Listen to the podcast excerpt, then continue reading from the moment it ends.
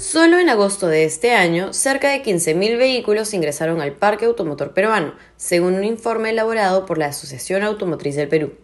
Este bien brinda una serie de beneficios como permitir movilizarse con facilidad y rapidez a grandes distancias, así como impulsar tu negocio para la distribución de tus productos y servicios a lo largo de la ciudad. Sin embargo, un auto puede generar una serie de gastos, ya sea por el desgaste que obliga a la compra de repuestos o por el consumo innecesario de combustible. En ese sentido, Vicente Iga, gerente de postventa en Mitsui Automotriz, asegura que usar componentes alternativos o acoplar aquellos que no estén diseñados para el modelo del vehículo acelera el desgaste del auto. Es necesario que el componente sea original de la marca. Asimismo, comparte algunas buenas prácticas al conducir el vehículo que evitan el consumo excesivo del combustible. 1. No tener el motor en ralentí prolongado. Un vehículo se deja en ralentí cuando para de moverse, pero el motor permanece encendido.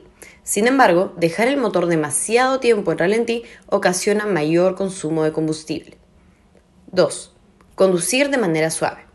Mantén una velocidad lo más uniforme posible, evitando tanto las altas velocidades como las excesivamente bajas, pues debes buscar la fluidez en la circulación. De la misma manera, procura no hacer aceleraciones bruscas y no frenar innecesariamente o en exceso. 3. Mantenimientos y cuidados oportunos.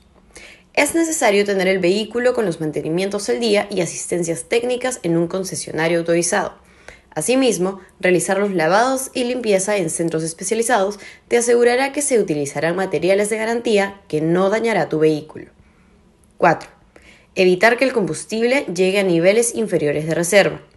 Pues además de correr peligro de quedar varados en el camino, también puede generar el daño de piezas que lo obligarán a gastar en la reparación del auto. 5. Tener los neumáticos en buen estado. Si los neumáticos no tienen la presión adecuada, se gasta más combustible del necesario.